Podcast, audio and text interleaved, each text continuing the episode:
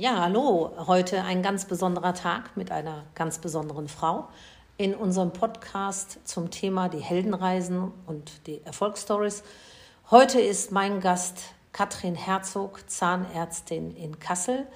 Und äh, da bin ich ganz besonders stolz darauf. Äh, herzlich willkommen, liebe Katrin. Ja, hallo.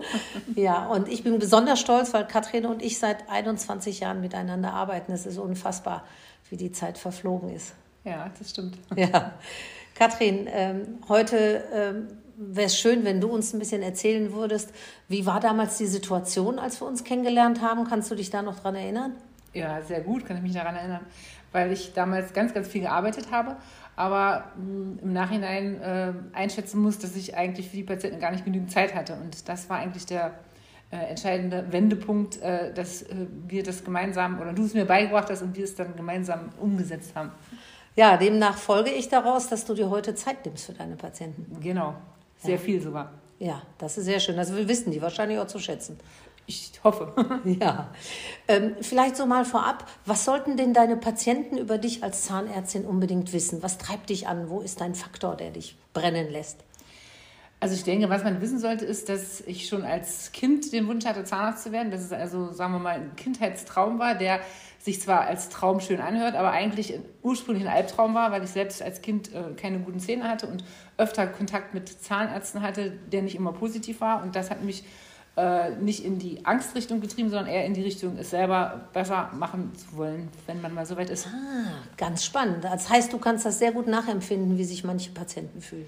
Also ich kann fast jede Situation nachempfinden, weil ich es in irgendeiner Form selbst schon mal mitgemacht habe. Das heißt, ich sehe immer auch die Sicht des Patienten vom Stuhl, Behandlungsstuhl aus.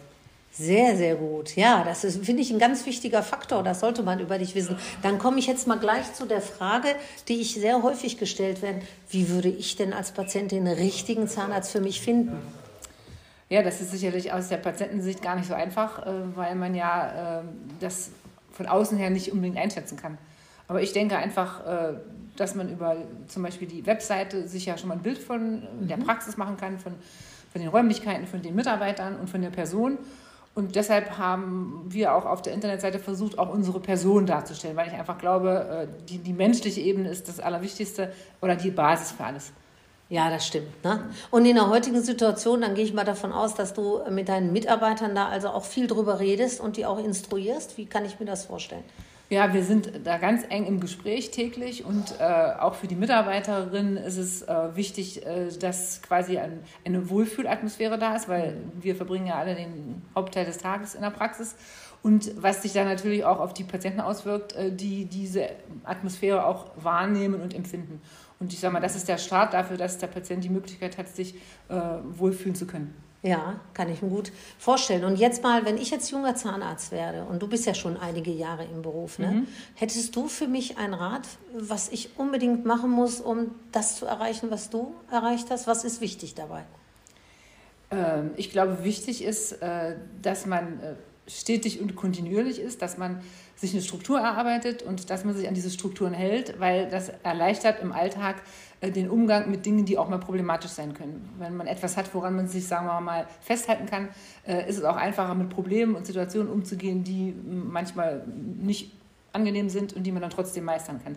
Äh, Im Interesse aller Beteiligten solcher Situationen. Also wenn ich das so richtig interpretiere, das, was uns ja auch immer antreibt als Unternehmensberatung, äh, im Grunde Routine als Erfolgsfaktor.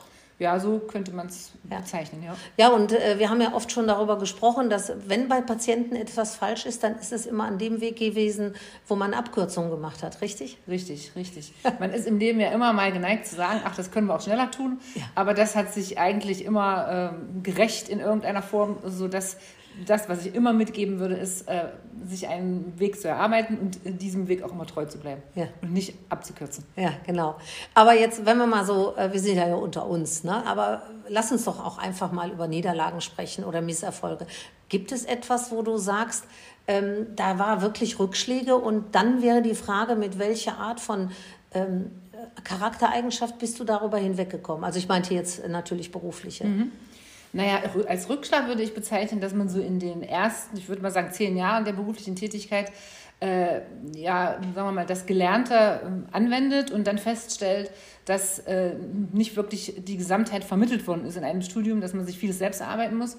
Und als Rückschlag würde ich bezeichnen, dass wenn man eine Behandlung bei einem Patienten gemacht hat, die vollkommen dem Lehrbuch entspricht, aber nicht zu dem Erfolg geführt hat, den es hätte bringen sollen, und man dann anfängt zu hinterfragen und sich, sagen wir mal, äh, parallel zu dem Gelernten äh, ein, über, über Fortbildungstätigkeit, über Kontakt zu anderen Kollegen äh, Erfahrungen sammelt und, und noch weiteres Wissen erarbeitet, um auch mit diesen Dingen umzugehen, auch wenn sie nicht, sagen wir mal, gelehrt worden sind. Mhm. Und, und, Niederlagen waren einfach Patienten, mit, wo ich mit dem Ergebnis nicht zufrieden war, obwohl ich eigentlich alles das, was ich ähm, gelernt habe, angewendet habe. Das würde ich als Niederlage bezeichnen. Da mhm. gibt es sicherlich einige Fälle, die man im Nachhinein im Hinterkopf hat und wo man weiß, okay, das waren die zündenden äh, oder ausschlaggebenden Situationen dafür, sich weiter zu bewegen in der fachlich-beruflichen Richtung.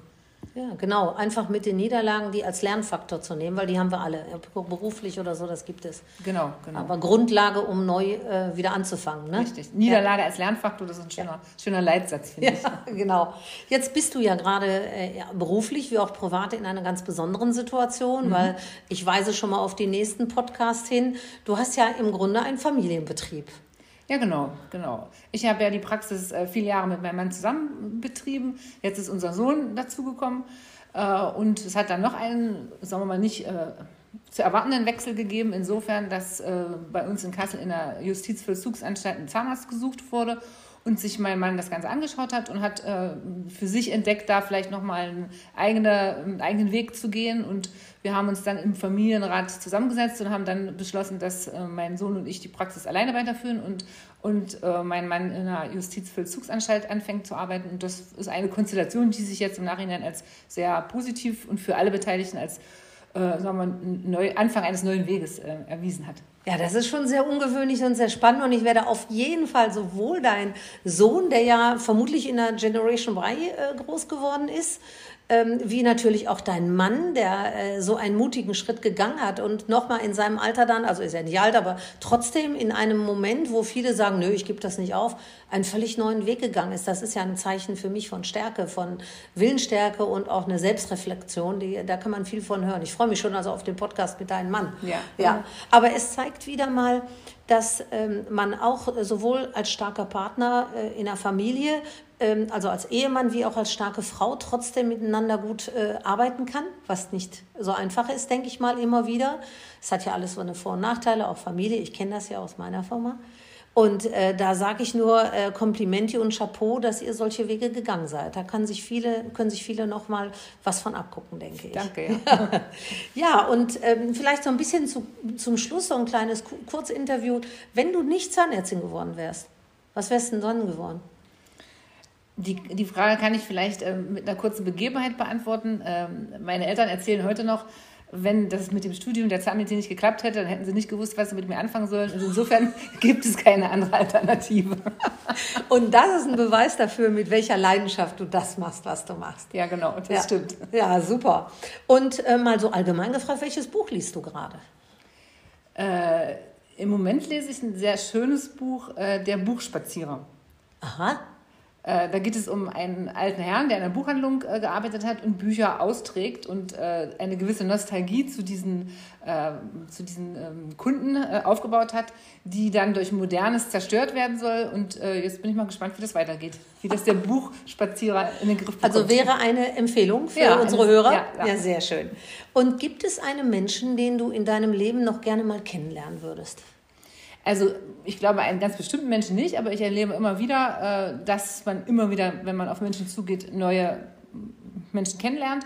Und das empfinde ich als sehr schön, weil es immer neue Geschichten gibt, neue Begebenheiten. Und das macht das Leben spannend und den, den privaten Bereich äh, sehr, sehr angenehm und aufschlussreich. Ja, sehr schön. Also äh, man merkt, du hast ein offenes Herz für andere Menschen. Deine Empathie hat sich das ganze Interview durch äh, und ich freue mich riesig, dass ich heute mit dir dieses Interview führen konnte und ich wünsche mir noch viele, viele Jahre und dass wir vielleicht zusammen, ich wahrscheinlich vor dir, in Rente gehen werde und äh, wir noch äh, vieles gemeinsam schaffen. Ganz herzlichen Dank, liebe Katrin Herzog. Ich bedanke mich auch recht herzlich und wünsche mir auch noch viele schöne gemeinsame Jahre. Danke dir.